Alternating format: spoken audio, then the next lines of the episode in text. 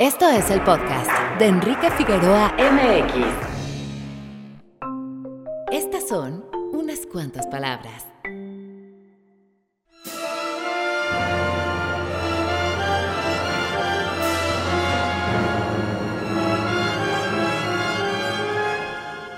La primera vez que vi Amor sin Barreras fue en la primaria.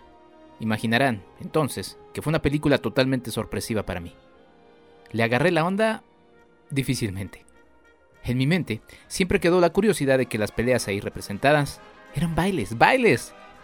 Los jóvenes de las bandas Jets y Sharks bailaban, al son de eso sí, una música que siempre llamó mi atención. Con el paso de los años, no me convertí en el gran amante de los musicales. Sin embargo, ahora sí les fui agarrando la onda, e inclusive, en momentos, el gusto. Amor sin barreras se estrenó en cines el 10 de diciembre de 1961, es decir, hace casi 60 años al momento de publicar este episodio. Saludos a la gente que nos escucha en el futuro. A pesar de lo raro que fue para mí ver por primera vez este musical, no puedo dejar de negar que la película quedó para siempre marcada en mi mente. En los años recientes, el realizador estadounidense Steven Spielberg anunció un nuevo proyecto fílmico, su reversión del clásico Amor sin barreras. Con su nombre, con su calidad, había que revisarlo. Después de su Ready Player One, Steven Spielberg regresaba a los cines con el que es su primer musical en su ya vasta y prolífica filmografía. Y sí, lo hace con una gran masterclass de cine para propios y extraños. De entrada, es una constante enseñanza de lo que es el cine para uno de los creadores más importantes de nuestro mundo contemporáneo. Su cuidado en el manejo del lenguaje cinematográfico es un deleite, y sí, una lección de cine. Además, y habiendo revisado también recientemente la primera película, por cierto, derivada de una primera obra de teatro musical, Spielberg actualiza y hace suyos los elementos que se le permiten para traer Amor sin barreras a un nuevo público. Algo que constantemente estuvo retumbando en mi cabeza al momento de ver la película más reciente de Steven Spielberg es que una vez más nos encontramos frente a la obra producto de un autor, una reversión que hace suya para sumar a lo mucho que ya ha dicho en sus anteriores trabajos con voz propia. Los musicales no son para todos. Les digo que, si bien les ha agarrado el gusto, a mí personalmente me cuestan todavía un poco de trabajo. Pero, antes que nada, Amor sin Barreras es una película de Steven Spielberg. Y sí, es un homenaje a otra gran película que es Amor sin Barreras de Jerome Robbins y Robert Wise de 1961. Bienvenidos a este episodio dedicado a las dos versiones fílmicas de Amor sin Barreras.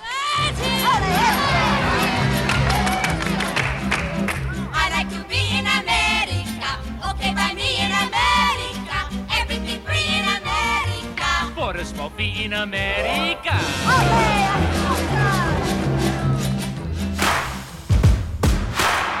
www.enriquefigueroa.mx Bienvenido. Este es nuestro invitado de la semana.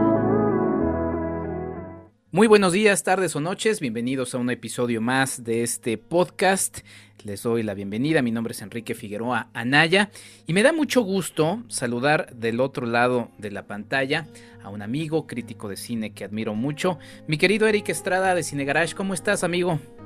Muy bien, Enrique, muy contento de que hayamos visto juntos la película y de que podamos platicarla ahora en tu programa. Yo feliz. Exactamente, te agradezco mucho eh, el aceptar esta invitación eh, para la gente que nos está escuchando y ya escucharon. Estamos hablando de Amor sin Barreras, West Side Story, pero vamos a hablar justamente de las dos películas que existen de West Side Story. Ya quizá en otro momento podremos hablar de, del musical. No he tenido la oportunidad de verlo, eh, pero pues bueno, básicamente la primera es, es, es, es muy cercana y fiel al musical original. Así que mi querido Eric, pues nada más contextualizar a la gente que tuvimos la, la chance de estar en la función de prensa de la película West Side Story, el remake de Steven Spielberg. Y yo hace mucho tiempo, la verdad es que hace mucho tiempo que no veía la película. Me acuerdo que la vi en la primaria. Ujú. Sí fue una experiencia eh, en la primaria, en ese momento, este, pues un poco rara. Me acuerdo que me quedé un poco con la sensación de qué es lo que, lo que vi. Eh, posteriormente tardé mucho tiempo en captar y, y entenderla de mejor manera. Venía también como muchos eh, de otro tipo de cine. Y, y, bueno, me quedé con esa sensación y al ver la película de Steven Spielberg, pues recordé mucho de la misma y vuelvo, eh, eh, volví a retomar la del 61. Pero platicando, me contabas que tú ya la habías también, bueno, la tenías más fresca y la habías tenido oportunidad de presentar en un cineclub. Sí, es una película que a la que se regresa de una o de otra forma siempre. Yo la primera vez que la vi, seguro también tenía seis o siete años, porque pues son las películas que los papás te ponen el sábado en la noche, ¿no? El sábado, a- el domingo en la tarde para, para que te quedes quieto. Este, recuerdo que a mi abuela le gustaba mucho, a mi mamá también le gustaba, entonces seguramente en mi infancia la revisé varias veces y pues como dices, ¿no? Acaba siendo muy intensa para un niño. Evidentemente no es una película infantil, no, no, no, es, no, le, no quieren llegar a ese público. La historia tampoco es una historia que pueda apelar al público infantil. Y luego en formato casi de ópera, de pop ópera, pues peor, ¿no? Porque sí hay diálogos, este, es decir, no es Los Miserables que no paran de cantar un maldito minuto, ¿no? Eh, aquí los musicales tienen, sabes, tienen un espacio, este, te dejan respirar eh, y son hasta donde yo he podido ver ahora que, que rescatamos la historia con Spielberg, los, los, números musicales de este en particular, del West Side Story del 61 y en consecuencia la del 2021, acaban simbolizando muchas cosas, ¿no? Acaban comunicándote mucho más que la letra de la canción o lo que el personaje esté, esté físicamente pasando en ese momento. Son números muy, muy bien armados y es una, y es un musical perfectamente concebido. Si yo, yo te lo decía antes de entrar ese día a la función, si por mí fuera todos los musicales podrían morir y si tuviera que salvar a uno sería este. Eh, ahora son dos, ¿no? El de Spielberg y el, y el, del, el del 61 que dirigieron Jerome Robbins y Robert Wise. Este, y sí, de repente vuelves, ¿no? Porque acabas viendo otro musical que te hace recordar que la vara está muy alta y que normalmente no llegan. Este, Lin Manuel, ¿cómo se apellida? No vamos a ahondar en eso, pero este, revisas, checas, ¿no? Yo te digo, la, la puse en, en, en el cineclub de la Biblioteca Vasconcelos un día que teníamos oportunidad de, de, de, checarla y es una película muy interesante, muy viva, es una película que no ha envejecido un gramo, lo cual es bien complicado, especialmente para los musicales. Este, y sí, no, no es que la tenga fresca, pero no la tengo olvidada para nada. O sea, no, hay musicales, normalmente casi todos los que veo, que los veo eh, y en cuanto terminan se me olvidan. Este no, ¿no? Este tiene un discurso bien bonito, tiene, tiene unas intenciones además y unas demandas y una carga política que desde siempre, ya después revisándola en la adolescencia, desde siempre me han gustado. Entonces, así que digas fresca, fresca no, pero aquí anda, aquí anda. Sí, sí, la verdad es que sí, mencionas distintos elementos. Ya para 1961 eh, los musicales ya pues eran todo, todo un género cinematográfico. Eh, hay que recordar desde luego la presencia de Fred Astaire como, como uno de los íconos, no solamente de los musicales, sino, sino del cine en general. Pero justamente en 1961 este musical lo que marcas eh, es, es, es, que justamente agrega nuevos elementos, ¿no? Eh, por ejemplo, eh, tratar de llegar también a un público joven, ¿no? Eh, sí estoy de acuerdo, no es una película para niños, sí es una película para jóvenes, ¿no? Para jóvenes sí es. Claro. Eh, y también hablaba de aspectos que para la época pues eran novedosos, ¿no? Todo el asunto de las pandillas, aunque ya, bueno, obviamente, ya la película justamente este año cumple 60 años, ¿no? Eh, entonces, bueno, hay, hay discriminación, eh, todo el asunto de inmigración, eh, inclusive roles de género. O sea, es una película que como musical termina eh, elementos nuevos. Y te pregunto también quizá el asunto de tu relación con los musicales también para mí es, es complicado eso de que vamos al baño y cantamos y de repente salimos del baño y seguimos cantando. Eh, es complicado. Pero en esta película, justamente eh, los, los, números musicales mencionabas ya a Robert Wise y a Jerome Robbins. Jerome Robbins siendo justamente el que viene del mundo del musical y quien trabaja justamente todo el asunto eh, coreográfico, eh, toda uh -huh. la, la, parte que va moviendo y Robert Wise la historia y Robert Wise más como el, el, el, el director que termina pues, siendo la parte que ancla en el cine. Pero eh, ¿Cuál es tu relación con el musical y en específico con esta? esta termina usando mucho del elemento del lenguaje cinematográfico justamente para, a partir del musical, poder mover eh, toda la, na- la narrativa de la misma. Sí, eh, pues mi relación con el musical en general, ¿quieres decir? ¿O con este Sí. musical? Con el musical en general, o sea, no, no te gusta como género, aunque yo he escuchado que, que, que y, y sí, también me, he estudiado, no le he entrado mucho, pero muchos lo, lo- dicen que es realmente el género cinematográfico, ¿no? No, pues bueno, lo mismo se dice del western, ¿no? Este, o sea, el género cinematográfico afortunadamente no existe. Tenemos muchos géneros cinematográficos, ¿no? Cada quien le llega al que más le place. Mi relación con el musical en general es mala. O sea, muy mala, muy, muy mala. No es lo mío. Eh, hay películas que me simpatizan más que otras. eh, pero el musical, incluso el clásico, clásico, aquel, aquel musical de los 30 con estos despliegues eh, coreográficos, eh, con cámaras alocadas, ¿no? Este, con coreografías retratadas en, en un top shot para que todo se viera de una forma casi psicodélica. Entiendo y sé a dónde van y sé lo que quieren y sé lo que buscan, eh, pero pues como los entiende todo mundo, o sea, ¿no? Co- Como, como cuando ves a alguien que, que en lugar de pelearse, ¿no? Cantan como Pedro Malo y Jorge Bueno, o sea, y, y mi relación con el musical es tan mala que incluso la comedia ranchera, que está llena de canciones, ¿no? Me, me llega a, a atosigar. Este, yo creo que lo vi en la edad adecuada y por eso tam- también lo, lo asimilé más, más fácilmente. Quiero decir, cuando la pude revisar por mi cuenta, pues yo era un adolescente y es una película para adolescentes. O sea, la historia es plenamente adolescente. No hay que olvidar que está basada en Romeo y Julieta que cuenta la historia de un amor imposible entre dos chicos adolescentes. O sea, por ahí, si la agarras por ahí, creo que puede, puede explicarse mucho por qué no solo la soporto tanto, sino que de repente la, la, utilizo. Súmale, ¿no? Que pues está muy metido en, el, en la música de jazz, ¿no? Que, que está ambientándose del Nueva York casi underground, eh, que es una película que lanza un discurso en pro de las juventudes. O sea, por ahí yo encontré el camino con, con West Side Story, este, pero la relación con el resto de los musicales es muy mala.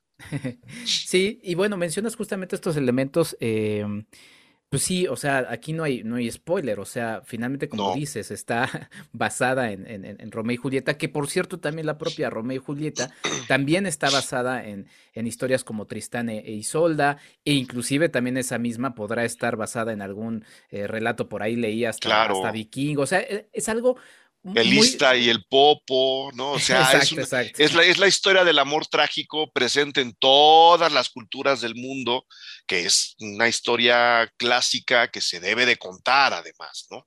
Sí, y el marco, el marco que mencionabas también, ¿no?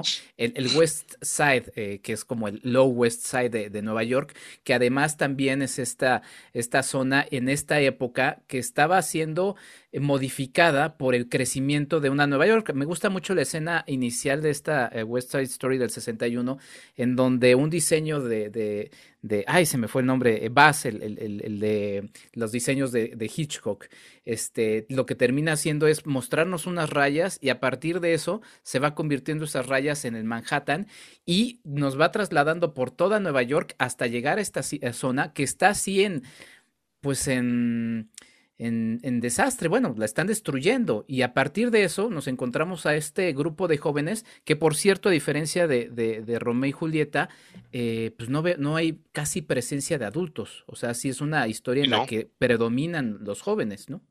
Claro. Bueno, Romeo y Julieta también es una historia que ocurrió entre jóvenes. No me acuerdo cuántos adultos hay, creo que son muy, muy pocos. Por lo menos los papás sí aparecen, ¿no? Ah, bueno, sí, acá, acá la figura autori- de autoridad son los es la policía, ¿no? Que es la presencia adulta en, en la película. eh, y, y Doc, el dueño de la, de la dulcería, eh, en, donde, en donde trabaja Tony. este, Tony. ¿No? Son figuras como para que tengas ahí un referente de hay adultos de un lado, hay adultos del otro, no unos son mejores que otros, este, pero la- las dos historias son completamente juveniles, lo cual es bien interesante, especialmente para la época, ¿no? Estamos hablando de una película que se estrenó en el 57, el rock and roll tenía cuatro años de haber nacido, más o menos, este, la cultura juvenil en Occidente estaba floreciendo por primera vez en su historia, en la historia, ¿no?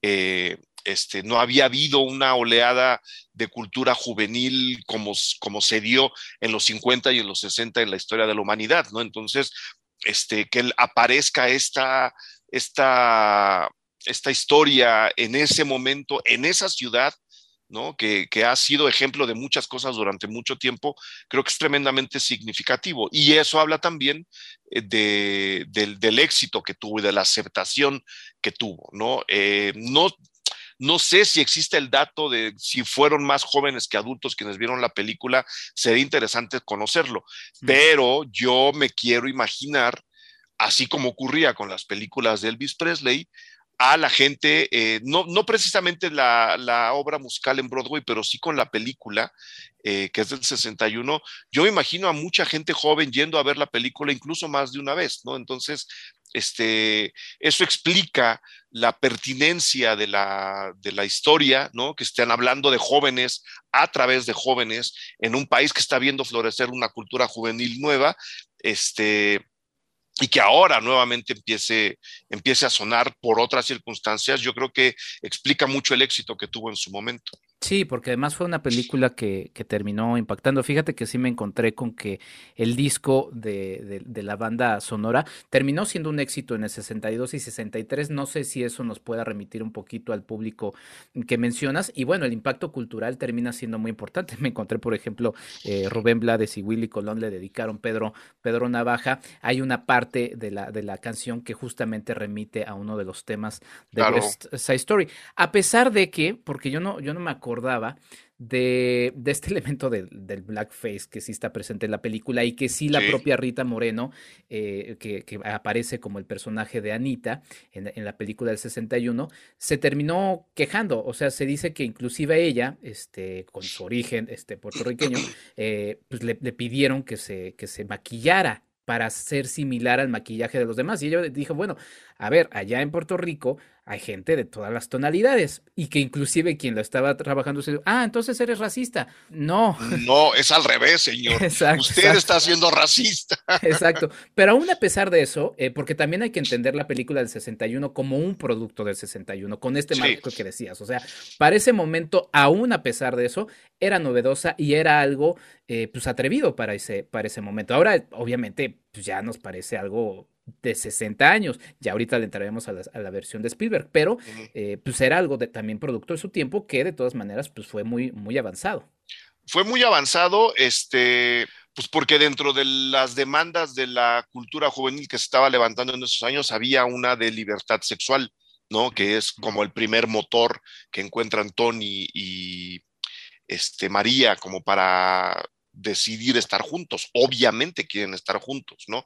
Y obviamente se insinúa muy bien en la película, están juntos, ¿no? O sea, cogen, punto, ¿no? Entonces, para los estándares de la época, no sé qué tan fuerte fuera eso, hablando de dos personajes que yo entiendo están entre los 15 y los 19 años, ¿no? O sea, ahí debería moverse un poco la edad de los, de los, de los personajes. Y por el otro lado, la, la historia tiene una carga política interesante, mm. incluso para su tiempo, lo cual creo que también era, era bastante, no atrevido, pero era de una forma tan clara, creo que no era tan visto en las películas industriales de Hollywood. O sea, la película acabó ganando el Oscar a mejor, a mejor película, este, con un mensaje político claro y justo América, el, el, el, el, número musical que, del cual hablas con Rubén Blades, pues era eso, ¿no? Era un demanda de, a ver, ustedes creen que este es el paraíso, este país no es el paraíso. Y hay muchas razones que se explican además a lo largo de la,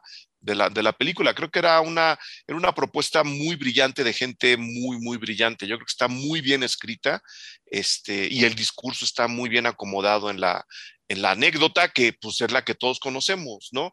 Romeo de un lado con su banda, Julieta del otro con su banda, ellos quieren, pero las bandas son tan rivales que no pueden entender, ¿no? Que, que esa frontera se, se, se rompa. Sí. Bueno, este tema de América termina siendo muy interesante, ¿no? Porque justamente tenemos la, la perspectiva de hombres y mujeres que venían de Puerto Rico. Eh, Bernardo cantando eh, esta parte de, pues sí, pero en América si no tienes dinero, pues no, no cuentas. Y, y sí, Si pero no, en si no América... eres blanco, no cuentas. Exactamente, ¿no? Como todos los peros. Y por el, por la otra parte, Anita, sí, pero pues en Puerto Rico yo no tengo la libertad que tengo como mujer, como la tengo sí en América, ¿no? O sea, todos esos elementos que terminan siendo muy importantes. Y esa canción creo que, además de que, porque sí, ese es un elemento que yo me acuerdo de, de haber, eh, justamente te lo mencioné, o sea, eh, antes de entrar, no tenía clara muy, algunas partes de, la- de la película, pero lo que sí tenía clara era la música, porque la música es extraordinaria. O sea, la verdad es que todas estas eh, eh, partes musicales terminan siendo muy pegadizas y, y sí, justamente terminan siendo importantes para, porque son las que van avanzando la trama, o sea, casi no hay diálogo en la, en la película, sino que son los números musicales y la parte de la danza lo que va, y creo que eso es lo que termina siendo también muy cinematográfico en esta, en este musical adaptado a, película, ¿no? Sí, pues tienes que, tienes que salir del teatro, que es donde estaba la historia, y llevarla a la, a la pantalla. Y la primera película lo hace con los elementos de su época, lo hace muy bien. Sí, sin duda.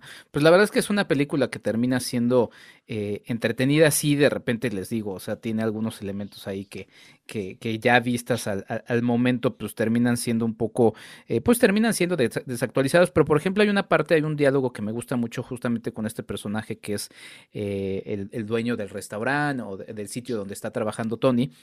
En donde le dice a uno de los chicos después de una escena eh, dura, que es una, pues no se, con- no se consuma, pero sí es una insinuación de violación al personaje de Anita, y le dice, You make this world lousy, ¿no? O sea, tú- lo están haciendo pésimo este mundo, eh, como personaje adulto le dice, y después el chico responde y dice, pues no, nosotros no lo hicimos, Doc, ¿no? O sea, este es el mundo que heredamos, que además también hay otra parte que me, me- me- me llamó la atención, en donde un personaje está, está llorando, o sea, estamos viendo a un grupo de jóvenes en un territorio hostil, mencionabas ya los western, este, en donde pues, frente al ataque de la modernidad y lo que va sucediendo, eh, no encuentran otra, otra situación que, que esta violencia, ¿no?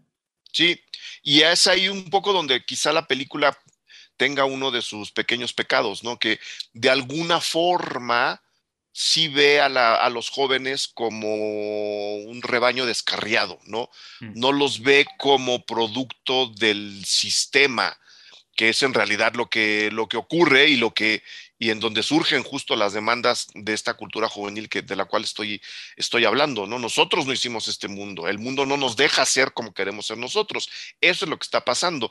Y, y sí, la película no acaba de romper ese cascarón, ¿no? De decir, a ver, los jóvenes necesitan su lugar, no los hemos dejado, de repente sí medio los acusa, son delincuentillos, ¿no? Se portan mal, eso no está bien, pero se echa para atrás eh, en los momentos en los momentos justos y, y queda muy bien muy bien parada en ese sentido. Son de esos pequeños detallitos que como dices eh, son producto de la época no son producto del momento en que se hizo la película igual que el brown face no o sea Sí.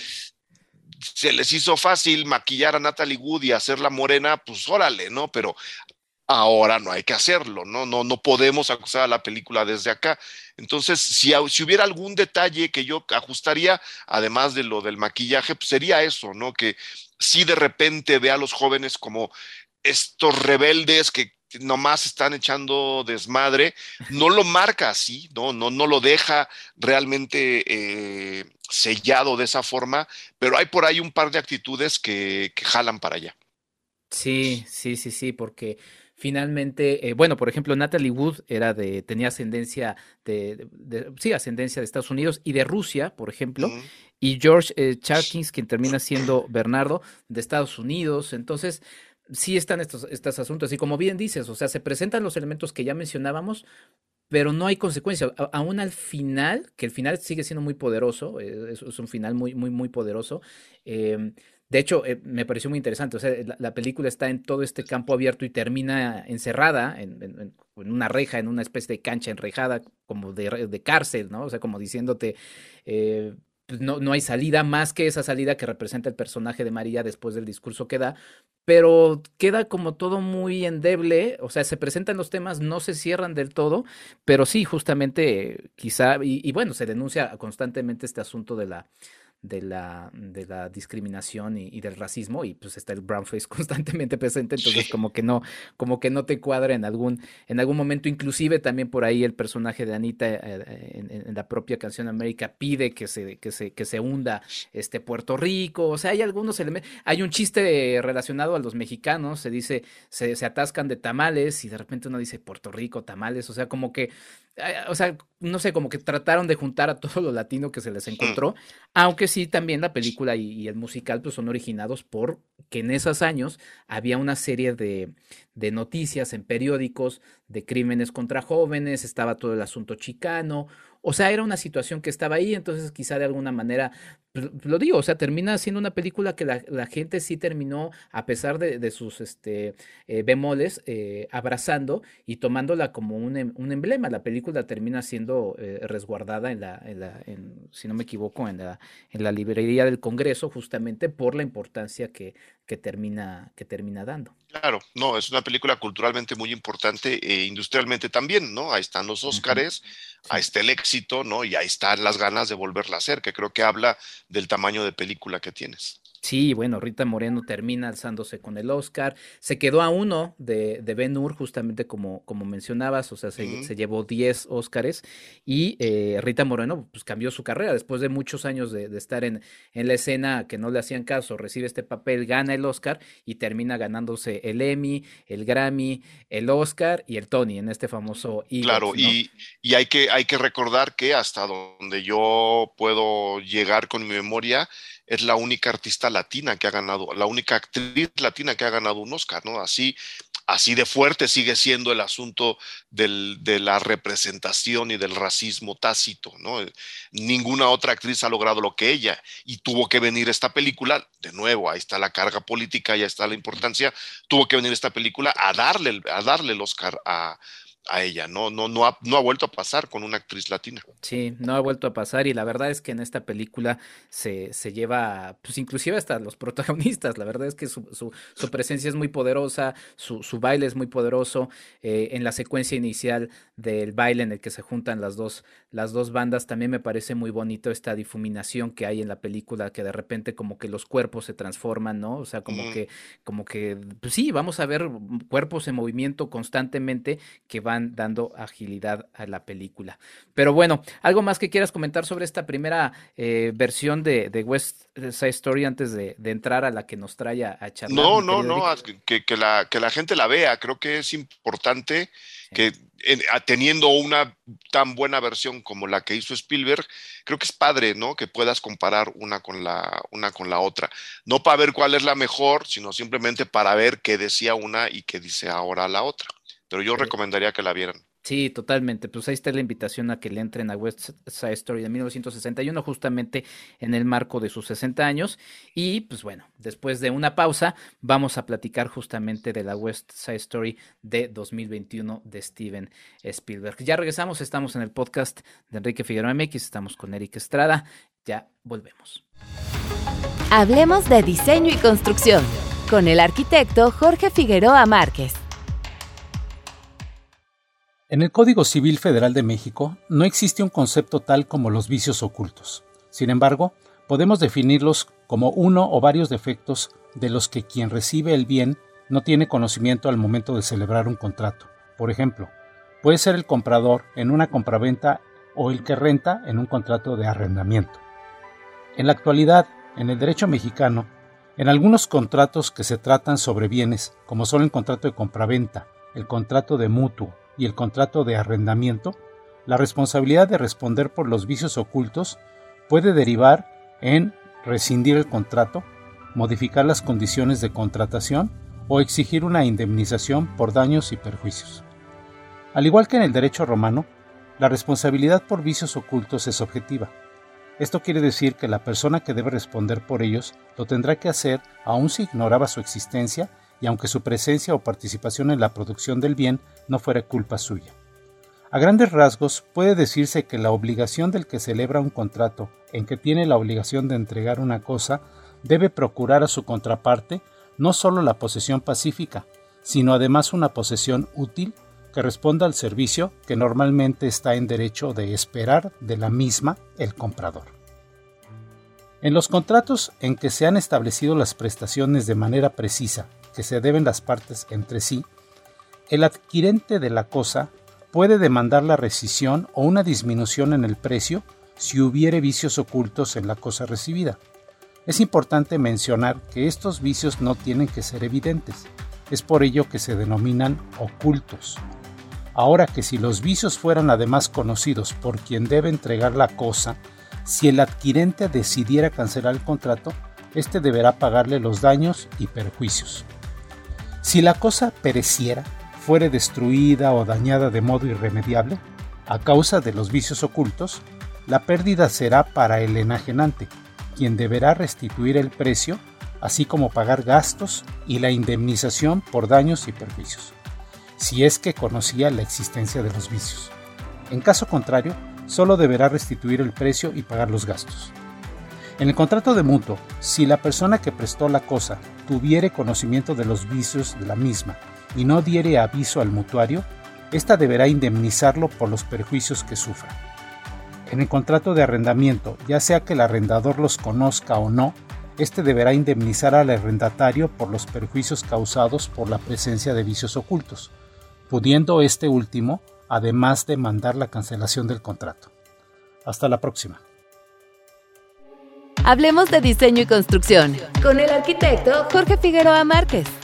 Sigue a Marc y Mazá en arroba marquiamx en Facebook y en Instagram.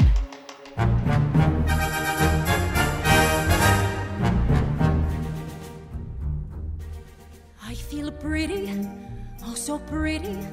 I feel pretty and witty and bright, and I pity any girl who isn't me tonight.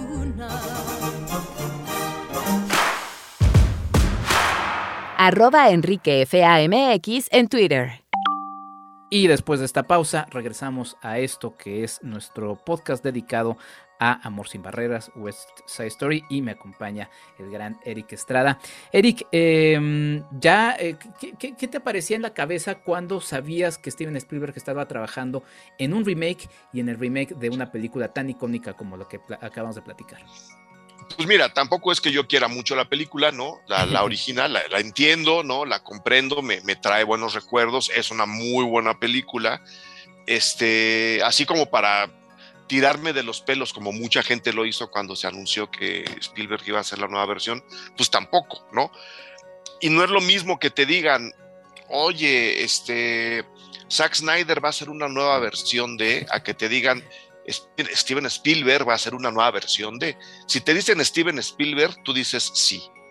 Ahora, ¿qué va a hacer? No, no, pues una nueva versión de Amor sin Barreras. Ah, seguramente le va a quedar muy bien. Steven Spielberg es uno de los mejores directores que ha tenido el cine en toda su historia.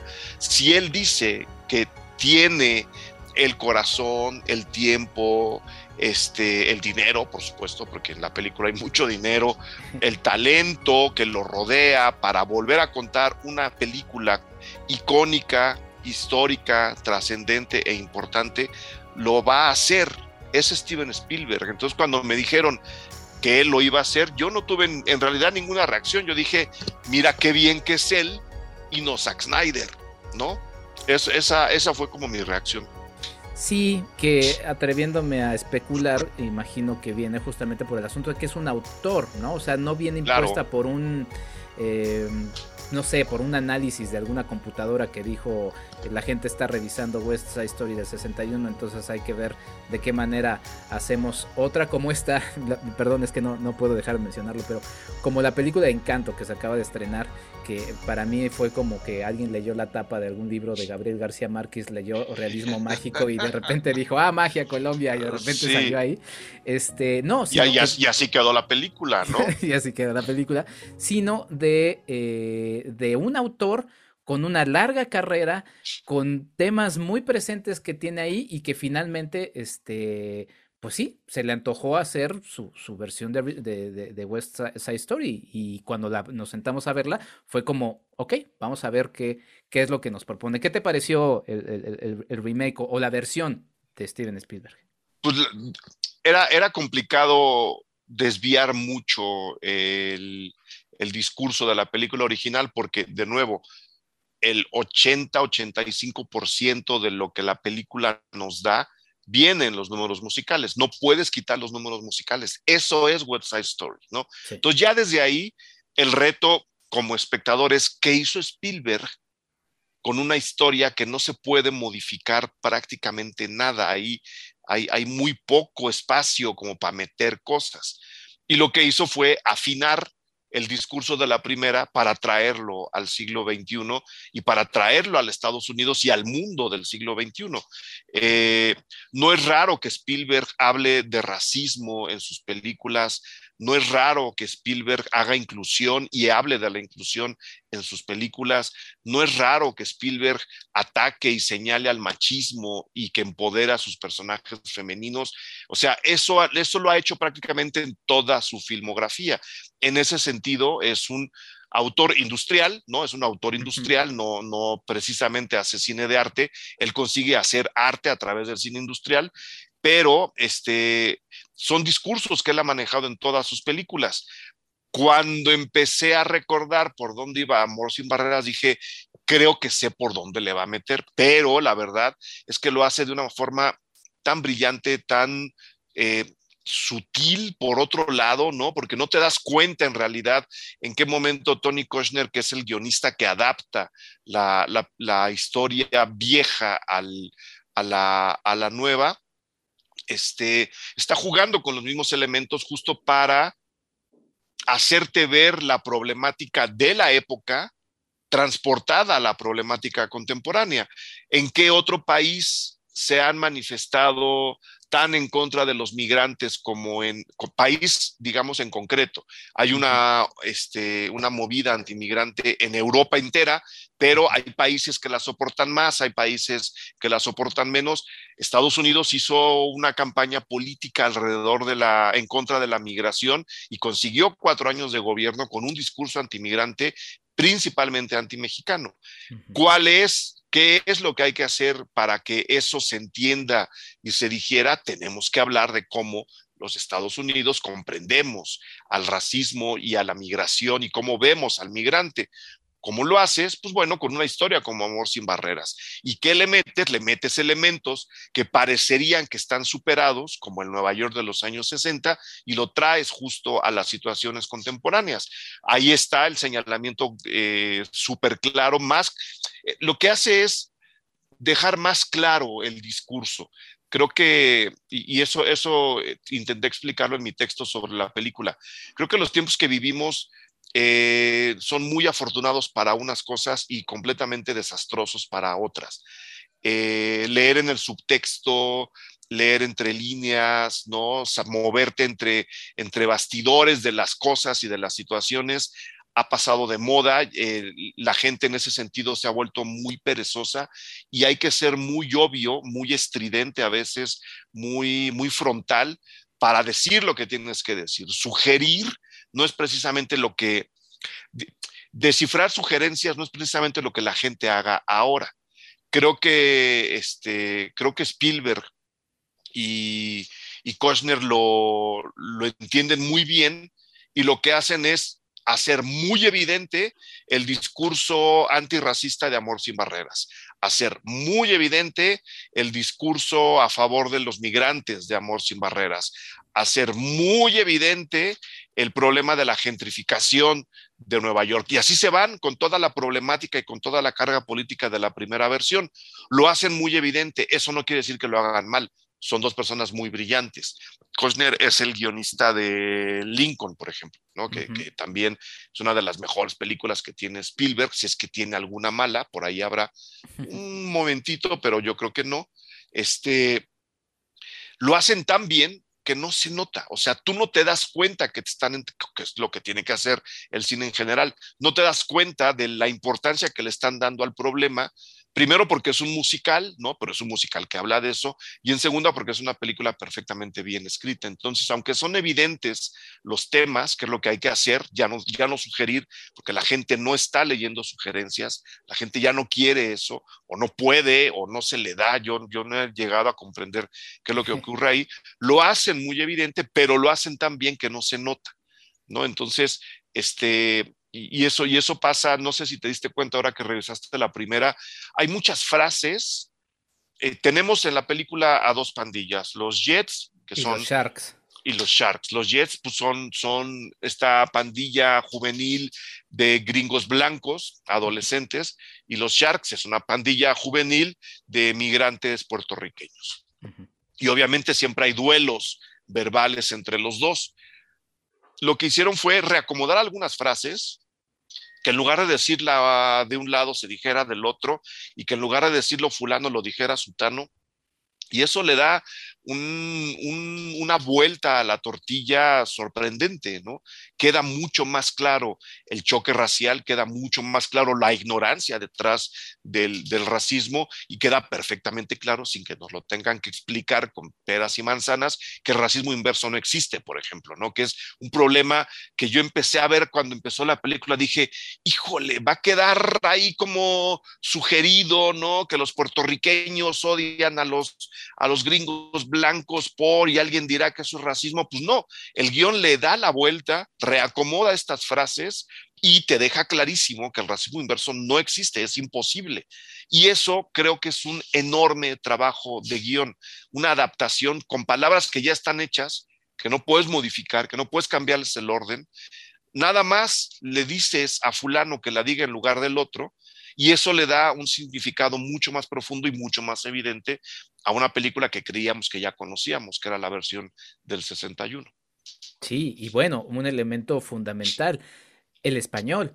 En la película Sí. de 1961, digo, no las voy a contar con los dedos de una mano, quizá, pero sí quizá con los de mi otra mano y los de los pies, pero a lo que voy es que son muy pocas palabras en español las que se hablan en las del 61, y aquí inclusive, y en la secuencia inicial, y me parece precioso, porque ahí justamente va marcando estos elementos que dices, en la de Spielberg, le cantan los Sharks en español al policía. O sea, ya Sí. de ahí es como una especie de manifestación de lo que vamos a ver. El personaje de Tony aprende español, ¿no? Eh, o sea, vemos, y, y la verdad es que, digo, no sé cuánto es el porcentaje de español hablado en la película, pero es muy alto. 40%. Es- 40%. que para una película industrial, ¿no? Que va a- al asunto de, pues sí, industrial, ya con eso, 40% hablado en otro idioma, too much, ¿no? Para ellos. Y, y no solo eso, estuve leyendo que de ese 40% hay varias secuencias que. Spielberg dijo, no quiero subtítulos en inglés. Ah, ah, O sea, bien. que sea español y que la gente que no sabe español no sepa lo que están diciendo los personajes, porque es parte del chiste, Claro. ¿no? O sea, cuando se hablan en español, los Sharks, la otra mitad no, está- no está entendiendo nada. ¿De quién es culpa? Sí, pues, pues de quien no sabe hablar español, ¿no? Entonces, si quieres marcar la importancia de abrirte, de, de, de representar la multiculturalidad de Estados Unidos, ¿no?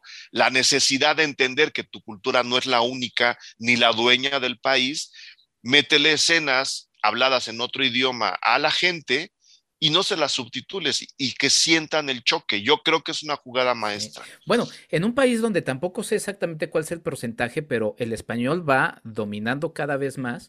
eh, por ahí se dice que en algún momento, lo cual también es terrible, o sea, se lo acaba de decir este el presidente de Estados Unidos al presidente de México. eh, yo, yo espero que de manera sincera, de perdón por no hablar español. Pero es que también qué pena que en un país en donde ya cada vez se está hablando más español, el presidente de allá no hable algo, o sea, diga algo en español, ¿no? Entonces, que no, que no sepa pedir la sopa en un restaurante. O sea, yo cuando voy a otro país, lo primero que hago es decir, a ver, ¿cómo se dice hola? ¿Cómo se dice gracias? ¿No? Eh, y cómo se dice cerveza en mi caso. Y ya con eso, ¿no? Ya con eso te mueves, para empezar. Pues sí, o sea, la verdad es que sí, sí que pena porque va tomando primordialmente el español un, un- un papel importante. Y sobre este asunto de la inclusión, pues muy interesante lo, lo que hace justamente Steven Spielberg porque, por el cast, o sea, el cast es muy interesante, ¿no? Está Rachel Ziegler, que hace a María, eh, su mamá es, es colombiana, ¿no? Eh, está eh, Ansel Elgart, que, bueno, su papá ruso, su mamá tiene ahí británico, alemania y noruego, ¿no? Él es Porque- Tony. Exacto, él Él es es Tony. Tony y, y lo hacen pasar por polaco. No me acuerdo si en la primera dicen de dónde es. No, no, no me acuerdo exactamente, pero sí se menciona que, que también de alguna manera son, son inmigrantes, porque sí persiste. No, todos son migrantes. Todos son migrantes. Es- eso es lo interesante de esta segunda versión, que deja muy claro que todos son migrantes. Exactamente. David Álvarez que hace a Bernardo, su papá es cubano, y Ariana DeBose, que es fantástica como Que se Anita. roba la película. pues se sí. la roba otra vez, ¿no?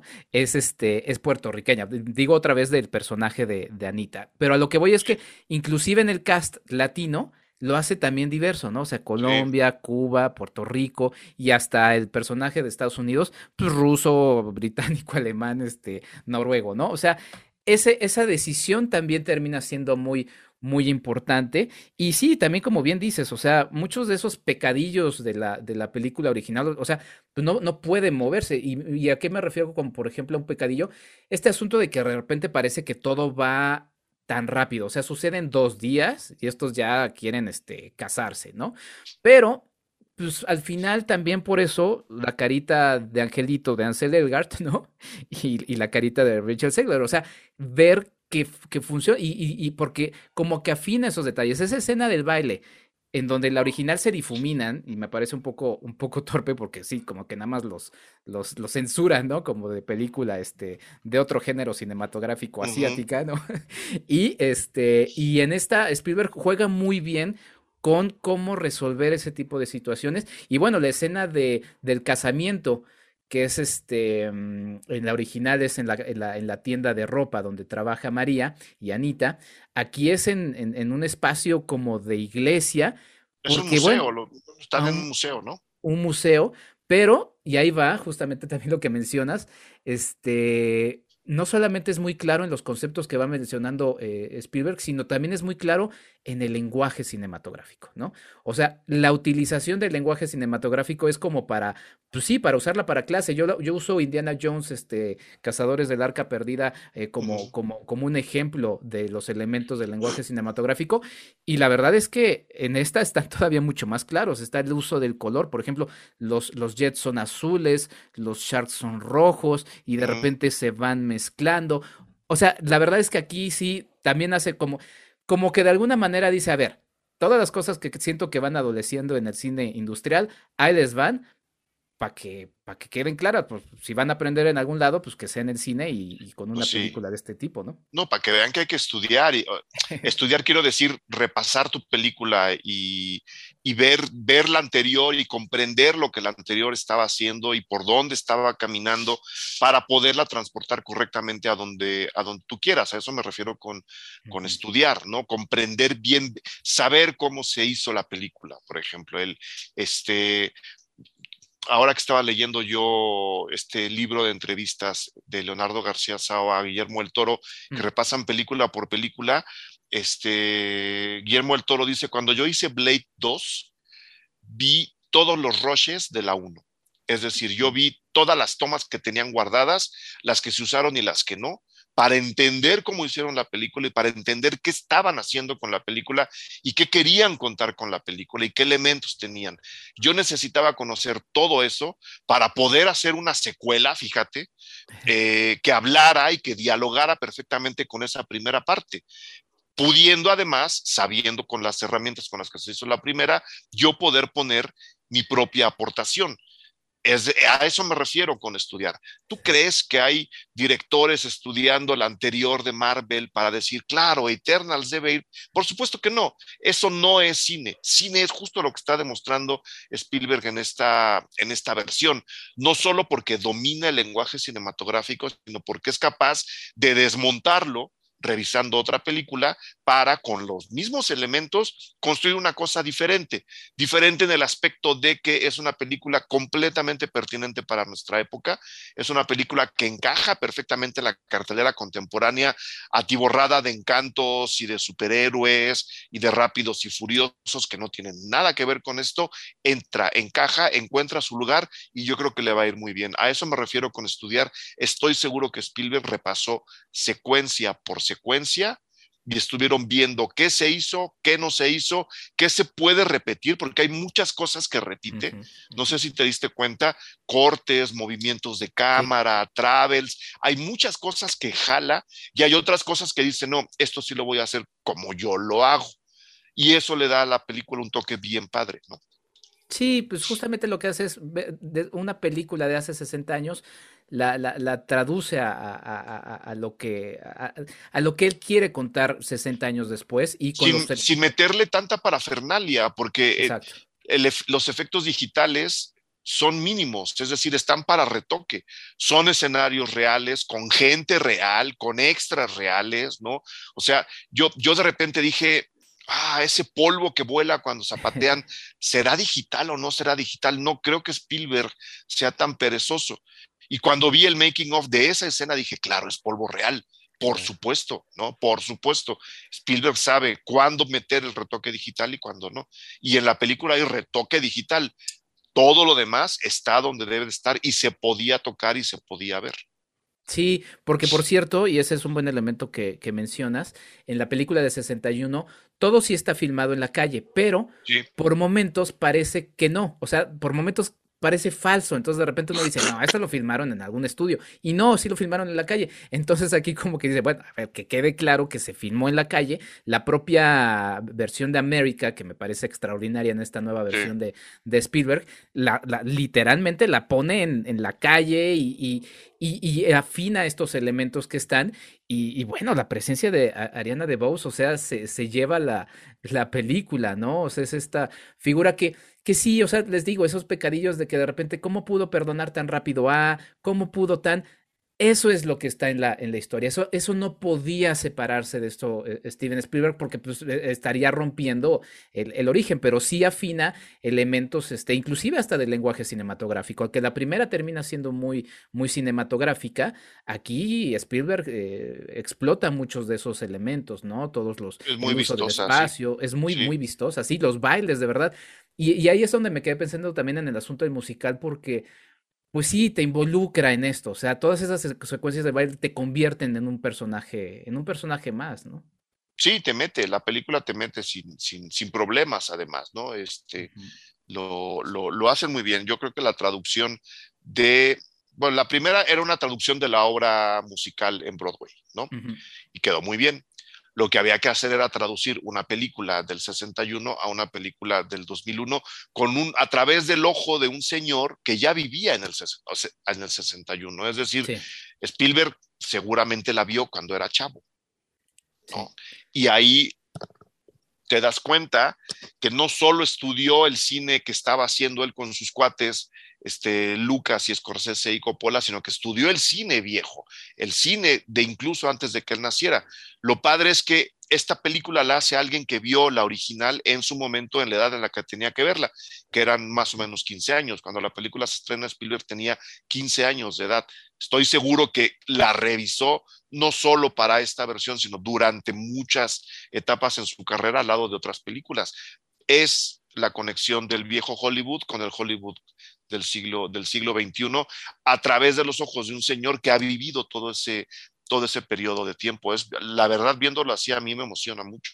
Sí, ahorita que decías de estos directores que luego no se asoman ni a, ni a sus franquicias, este, me hubiera encantado que J.J. Abrams y Kathleen Kennedy hubieran repasado eh, Star Wars, por lo menos para entender de qué se trataba y qué iban a hacer con las secuelas. Pero bueno, eh, sí, muy, muy interesante el asunto de Spielberg y fíjate que ahorita también lo he estado revisando en distintas películas eh, me quedé pensando en el asunto de su relación con su papá, eh, ¿no? O sea, en Tiburón vemos una relación papá, este, en E.T. también hay un papá ausente, este, en Indiana Jones y, la, tercera, la última cruzada, está peleándose con su papá, este, en Jurassic Park, este, eh, Sam Neill no quiere ser papá y al final termina cuidando a niños, o sea, esta presencia constante de, de un autor cuyo, pues sí, cuya relación familiar pues también tuvo ese, ese tipo de, Atrápame si puedes, ¿no? Un chico que quiere estar este, validándose con su papá y de repente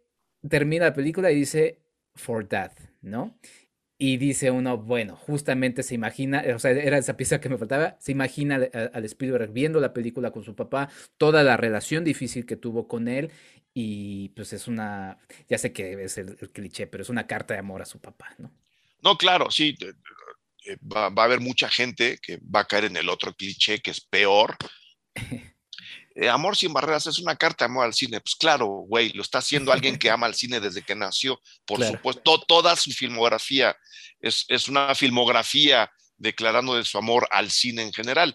Esta es una, o sea, sí, es, es, es reconciliarse nuevamente con su padre, porque ya, ya había habido reconciliación, ¿no? Aquí es como reconocer, oye, pues sí, fueron momentos muy complicados, pero yo, yo estoy imaginando que su papá lo llevó también, pero si no me hubiera llevado a ver ciertas películas, yo no sería quien soy. Es, es una dedicatoria bien padre también. Sí, y otro, otro elemento bien bonito, ya habíamos hablado de que se había quejado, ya habíamos dicho que hasta la acusaron de racista, este, Rita Moreno, ¿no? Rita Moreno. Rita Moreno eh, sale aquí, ¿no? Tiene un papel bien interesante también, tiene un papel que actualiza mucho, no solo la posición del, del migrante, como lo era ella en la otra película, no tiene, Sí. o sea, no es que el personaje de allá haya envejecido y esté aquí, Ajá, pero- es otra cosa completamente diferente, que no, que no, se, que no se nos mezclen las, las historias. Aquí ella interpreta a la esposa del dueño de la dulcería de la primera película. Todo ocurría, era el dueño de la dulcería donde trabajaba Tony. Acá, este, ella tiene una tienda que es como de, como una farmacia, como Sí, sí, porque justamente no, no se nos, no se nos deja muy claro, pero ella es dueña de un negocio, está casada con un gringo, ¿no?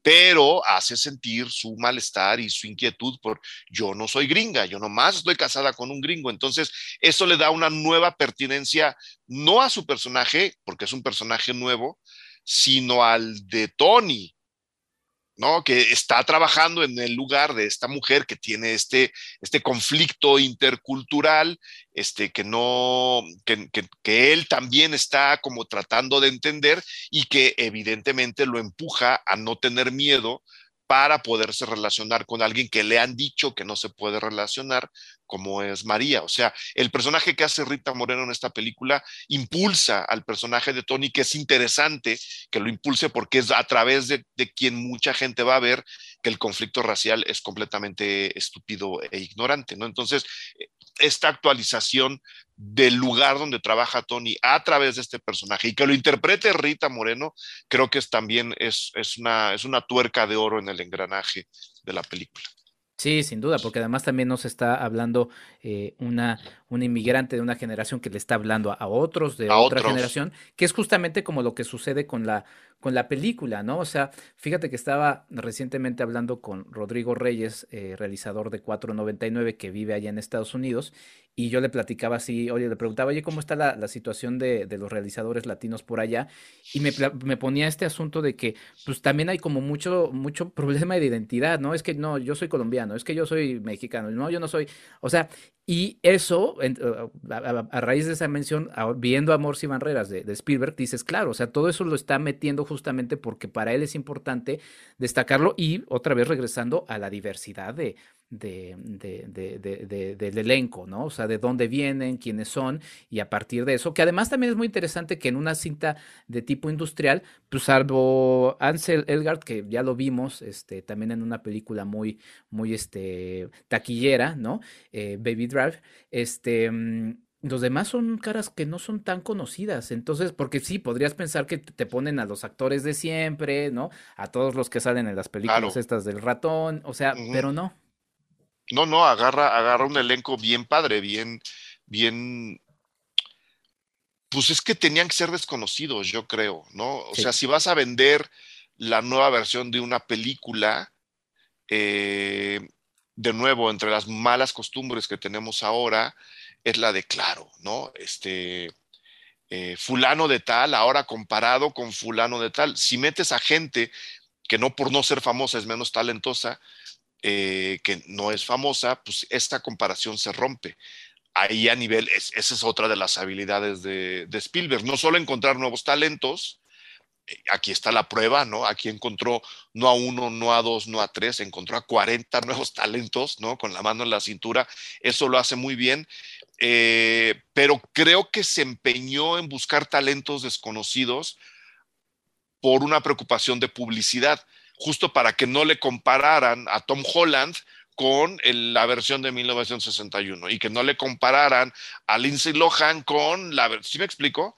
Creo que, Sí. creo que ahí eh, eh, se quitó 20 pesos de encima, le da mucha autenticidad a la película y es padre, ¿no? Encontrarte una película en donde dices, mira, esta chava la va a hacer esta chava va a ser la gran chingona en 10, 15 años. Y eso pasa cada vez que cambias de número musical en Amor sin Barreras, ¿no? Y, y eso también es emocionante. Sí. Pues bueno, me quedé también al final un poco preocupado porque pues el señor Steven Spielberg sigue, sigue de- de cumpliendo años y, y se nos están acabando los nombres de, de- de realizadores a los que uno remite de, sí, hay buen, hay buen cine industrial, por ejemplo, ahí está Steven Spielberg, pero pues ya ahora, ahora quién remite uno. ¿Qué va a pasar con esto, mi querido Eric? ¿No lo podemos este, congelar a Steven Spielberg?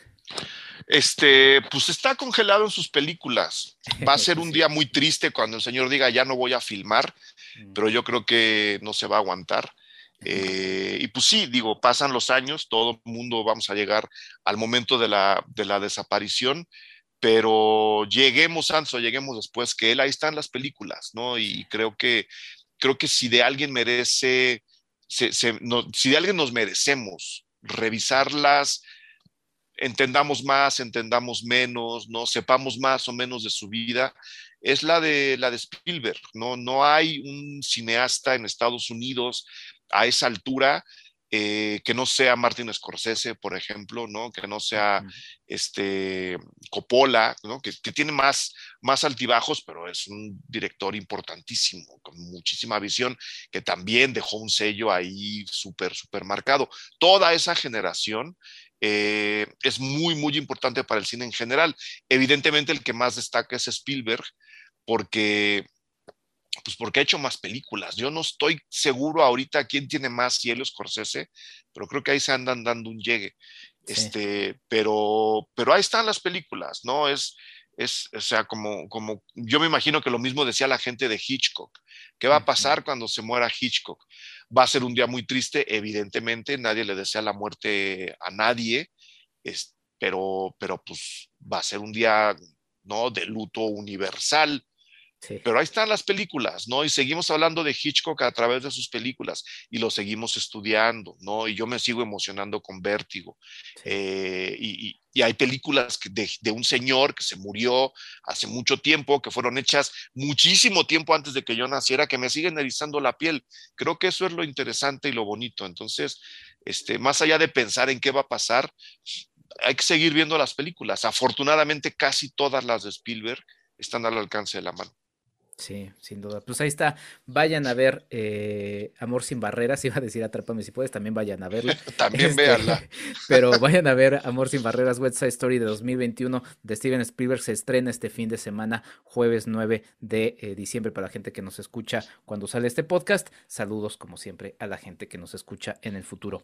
Mi querido Eric, ¿dónde pueden leer tu reseña? ¿Dónde pueden ser Patreon de Cine Garage? Eh, cuéntanos todos esos detalles que son importantes para que Cine Garage siga y siga. Yo, de verdad, siempre lo menciono, soy un feliz Patreon. Este, se disfruta mucho ser Pat- Patreon de Cine Garage y te agradezco mucho por esta charla. No, al contrario, gracias por ser este Patreon, como dices.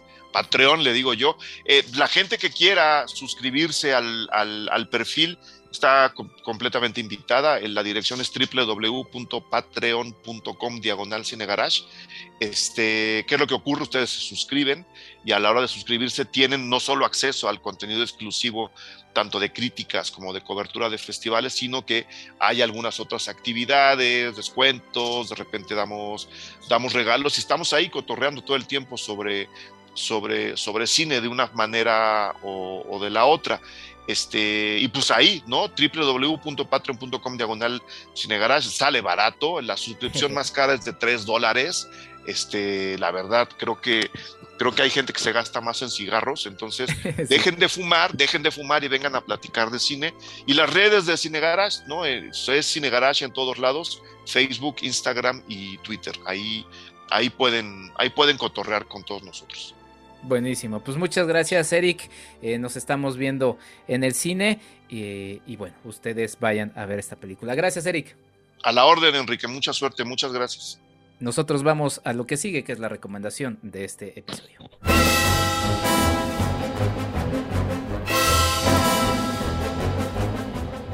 The Jets are gonna have their day tonight. The Jets are gonna have their way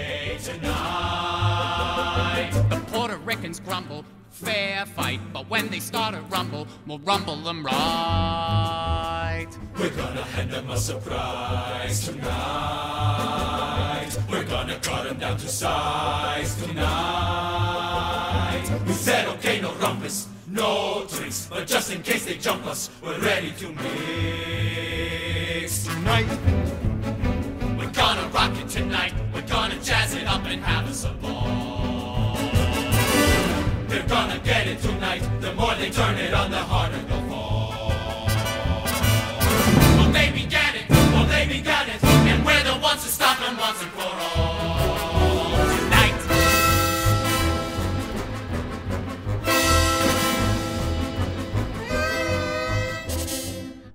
Nuestra recomendación para el fin de semana. La recomendación para este fin de semana es Titán de Julia Ducarneau. Es una película que estrenó ya el fin de semana pasado. Es una cinta que ha estado en distintos festivales y bueno, recientemente también se pudo ver en el Festival Internacional de Cine de Morelia.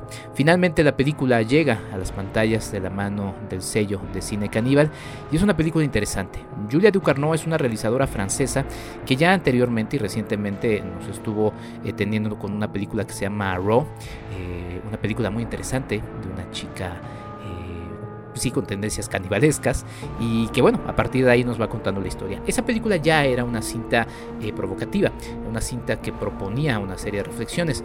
Bueno, con Titán, Julia Ducarneau termina justamente por hacer todavía más evidentes esas intenciones de ella como una voz de autora, justamente.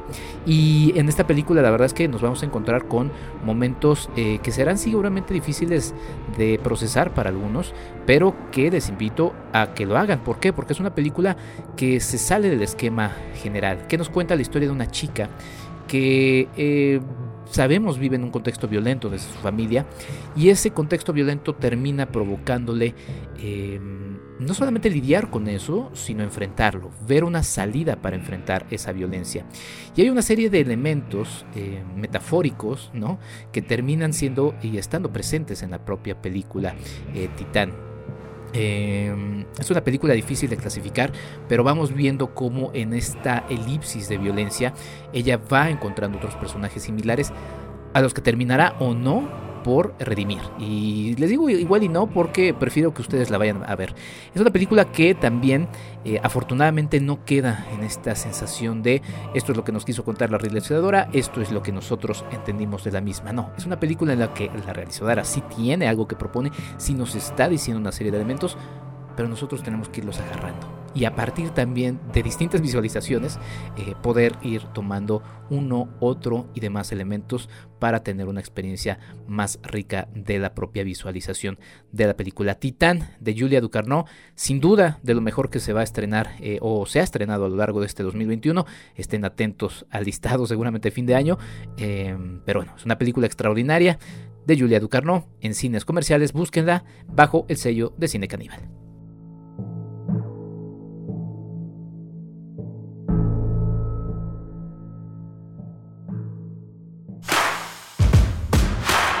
Arroba Enrique Figueroa MX en Facebook y en Instagram.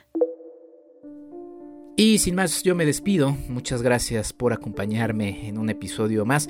Muchas gracias a mis Patreon, muchas gracias Ligia Plácido, muchas gracias Claudia Villegas y muchas gracias a quienes se quieran sumar. Pueden hacerlo a través de patreon.com diagonal Enrique Figueroa. MX.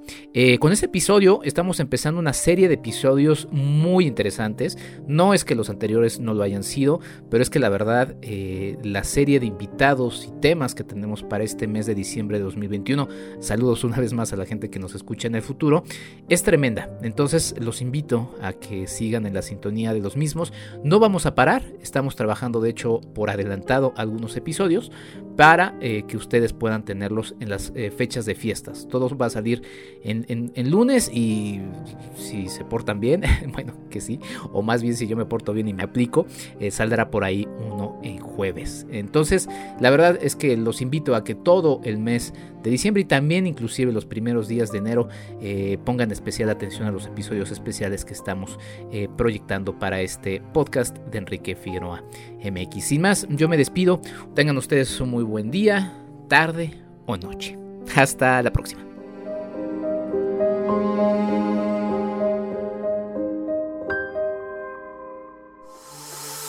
Esto fue el podcast de Enrique Figueroa MX. Hasta la próxima.